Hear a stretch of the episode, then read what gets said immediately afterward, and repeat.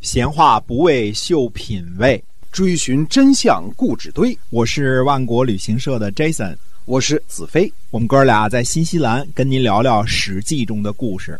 各位亲爱的听友们，大家好，欢迎呢继续收听《史记》中的故事，是由新西兰万国旅行社的 Jason 为您讲的。那么我们今天呢继续书接上文。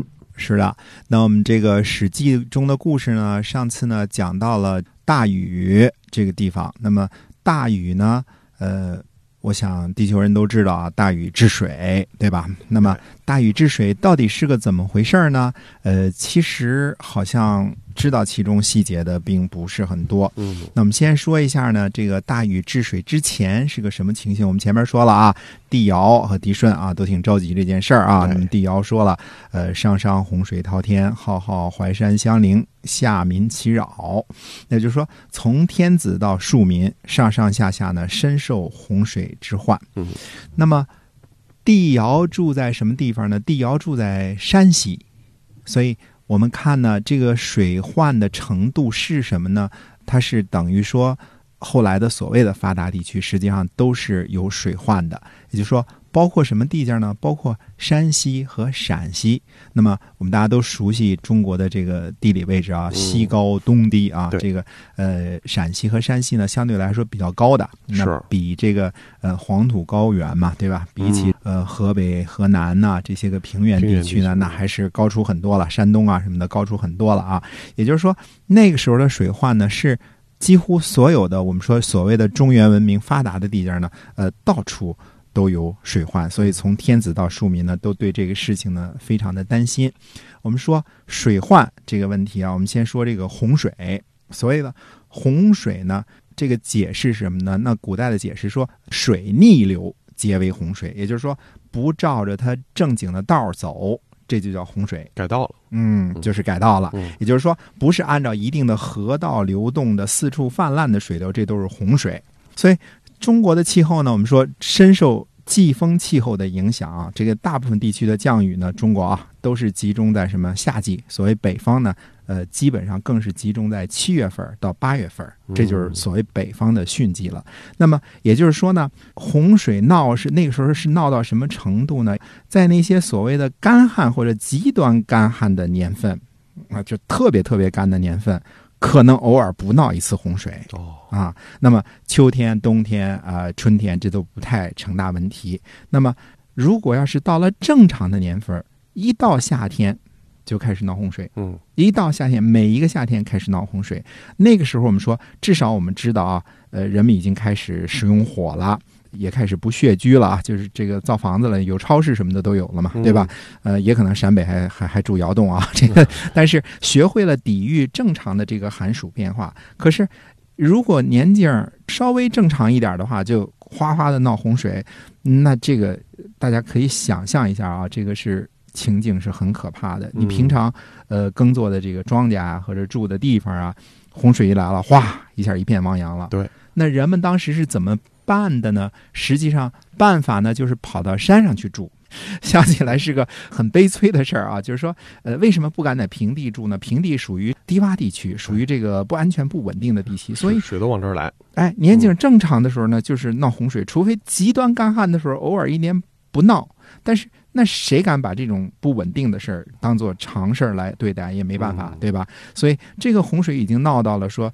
呃，人人自危，人人自扰，那只能跑到山上去住着去了。所以往高处躲，哎，往高处躲。那地底下呢，大片的良田也不能种庄稼，也不能够利用，对吧？呃，山上那么点小地方，还得呃种庄稼，还得那什么。一到夏天了，大家就在。山坡上秋着得了，哪儿也别去，是吧？什么地儿都是水，底下都是水，一片汪洋。哎，所以只能跑到较高的地方去。那什么耕地呀、家园呐、居住的城市啊，这个都不讲了。因为什么？水火无情，洪水来的时候，那就是横冲直撞啊，什么都不管了。也可能你经营了一年、两年，甚至好几年的成果，那转瞬之间，连生命带财产全部哗就给冲完了。这是一件非常痛苦的事情。呃，我们说治水。就是当时成了天下的，当时的天下的规模还很小呢啊，就是这个没有这么大呢。但是呢，至少成了大家呃上下一致头疼的一个问题。这个事儿呢，就是非常非常的严重了，从天子到庶民啊都非常严重了。那治水呢很重要，这个重中之重。我们说从尧那时候就开始了，找人去治水啊，最后没辙，就矬子里边拔将军，呃，派了谁呢？派了鲧去这个治去了。但是怎么治水，其实大家心里都没个谱。呃，以这个当时这个洪水困扰人民生活的这个危害程度来看呢，那只要有人能想出辙来把这水这事儿给治了，那估计大家所有的人、所有的部落都会全力以赴、不遗余力的。呃，这事儿呢没有藏私的问题，因为什么？呃，这个涉及到所有人的这个生存的大事儿。对，那么谁都会被这个洪水困扰嘛。对的，嗯这个是太严重的一个问题了。哎，所以这个呃，鲧部长呢，当了水利部长，嗯负责治水。鲧部长治水呢，方针呢就是堵。当然，很多都是后来说这个，呃，我们说有很多传说，我们不说这些传说啊。但是，呃，鲧部长的这个治水方针是堵。那么，我们也不知道他是怎么堵，估计啊，现在都是估计的这部分啊嗯，估计应该什么修坝。这个洪水来了之后，我们啊，这儿洪水厉害，这修个坝。啊，大家起来垒点石头给它挡住。可是洪水这个跟人力的这个修的这个坝来说，它的这个威力实际上太巨大了。也就是说，洪水泛滥的时候，你这儿堵住了，那我就旁边流，嗯，对吧？你这个洪水经过的这条路你给堵住了，那我绕个弯儿就过去。这水的力量很强大嘛，地高于岸，浪必摧之嘛。哎，对，所以你地高于岸，那就绕着走也是另外一种方法洪水它没长眼睛啊，对，所以这个呢，估计鲧呐，这既然奉了天子之命啊，就动用了无数的人力物力啊，这个开始到处堵，堵呢，呃，效果看来是不怎么好，行不通。这儿堤坝修了，洪水就去别的地方，而且呢，洪水这个大小的年份呢不同，嗯可能有的年份两米就够了，有的时候三米嗯也不灵，是吧？嗯所以这个。也不能说滚治水一点作用没有，应该是有些地方，比如重点保护的地方啊，应该还是可能给堵上了，堵上了。啊，但是大体上来说，此路不通。这个我们当时实行岗位责任制啊，嗯帝舜呢在当摄政王的时候呢，就把鲧给杀了。啊，杀了之后呢，呃，用了谁呢？用了鲧的儿子，这就是大禹做水利部长。嗯，所以我们说，这个古人那个时候啊，我们觉得所谓的真正的丝绸的这个情节，所谓仇和恨啊，仇莫过于这个大莫过于杀父之仇啊，嗯。恨莫大于夺妻之恨啊，这些个概念呢，实际上是在后期形成的。并没有在尧舜禹的这个时候呢形成这种观点，呃，那上边用人的时候呢，也不是看人说血缘关系，说嗯这个老子英雄儿好汉，是这个老鼠的儿子一定会打洞，所以因为你是鲧的儿子，所以就不用你啊。那么大禹还是被抓来做水利部长，嗯禹部长，哎，禹部长。那么，呃，这个鲧部长治水的方针是堵啊，就是修坝啊嗯，这个我们说了啊。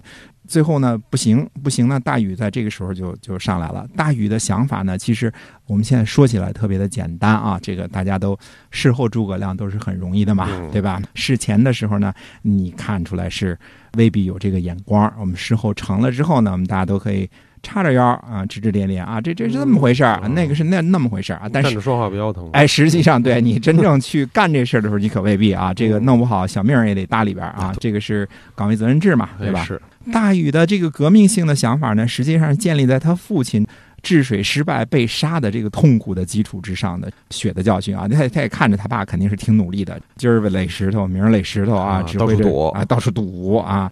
他总结出来一个什么样的真理呢？其实特别简单，水往低处流。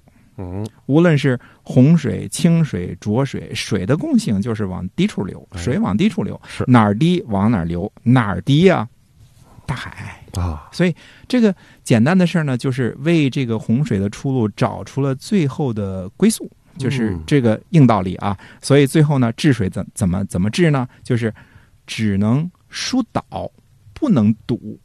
一个“堵”字儿和一个疏导，这就是完全两个不同的一种概念了。嗯嗯，那么说，从地理概念上来说，从哪儿先开始治水呢？那就从黄河开始治水，因为什么呢？黄河的水患最严重，而且当时黄河流域的经济是最发达的。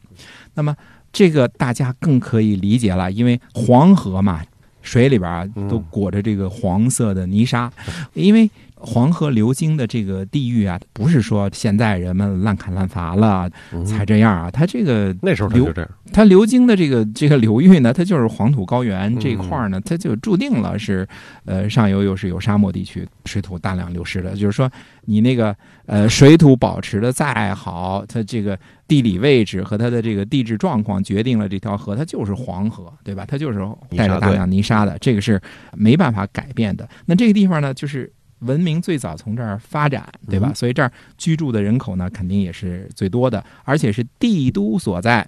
这个天子住的地方，帝尧帝舜住的地方，所以那从这个黄河开始治理呢，那就顺理成章了。冀州，我们说这个地方啊，古代呢解释冀州呢有一句简单的话，这个大家听都听得懂。冀州是什么地方呢？西河之东，南河之北，东河之西。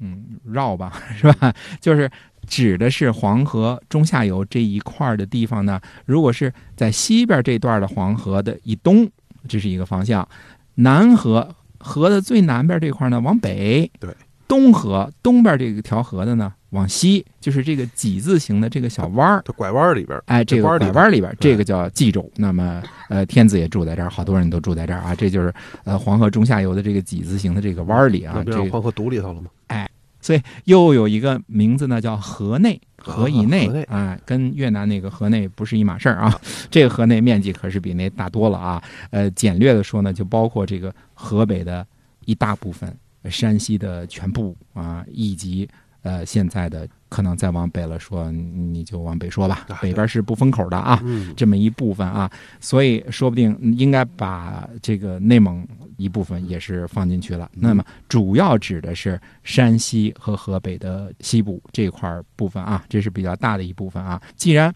水往低处流，那我们就从水的这个源头上边往下找，从上往下的这么一个顺序开始找，对吧？对这个叫从高往低嘛，对吧？疏导入大海就解决问题了。嗯，这个是方针就定下来了。工作的重点治水也主要是呢，给这个河流找到能够容纳最高水量、从高到低的河道。有了河道之后呢，它就不到处乱窜了，这个就就算完成任务了啊。所以我们说这个大禹的治水的顺序呢，应该是从冀州开始治理的。那么这个冀州呢，基本上西南东三面都被黄河环绕。从这儿开始治理呢，其实就是所谓的从黄河开始治理。所以从冀州开始治理，就是从黄河开始治理。那么当时的所有的这个水灾当中啊，中国那么多条大河啊，嗯这个黄河呢最厉害。我们说这块儿又最富庶。那么先治了黄河，然后呢治淮河，再治长江。这样的话呢，就把几条大河呢就呃大约是这么一个治理的一个顺序，说疏通主干河道，然后呢再把同一流域的枝干河道呢也疏导到黄河里边去，然后呢这就为治理黄河找到了我们说工作的突破口。嗯，也就找到了这个工作的顺序。不过我们说是这么说啊，这个具体就刚才我说这个从哪儿开始治理这事儿，如果打笔墨官司，那就是嗯好几千字儿、好几万字儿的官司啊。我这只是说法之一，我赞同这种说法。嗯，嗯，那么说找到工作重点了，也找到了这个理论上的根据了，到底怎么开始治水呢？那具体怎么办呢？哎嗯，这个我们下回接着跟大家说。哎，治水从古至今都不是一件容易的事儿哈。那、绝对的，绝对的。但是从古更不容易，因为那个时候没有人干过这事儿呢，所以他就是特别特别的不容易。那么这项工程呢，耗时巨大，当时是倾天下之力。那么我们现在只是刚开始说了一个理论上的头儿，嗯，对现，在这个会议做了决定了，哎嗯，治水了，嗯，方法也找到了，嗯，全会协议这个决议形成了，哎，具体怎么干呢？看宇部长到底要怎么来实施这个治水工程哈。哎，好对，的，我们今天啊《史记》中的故事呢，先跟大家聊到这儿了，是由万国旅行社的 Jason 为您讲的，我们下期再会。再会。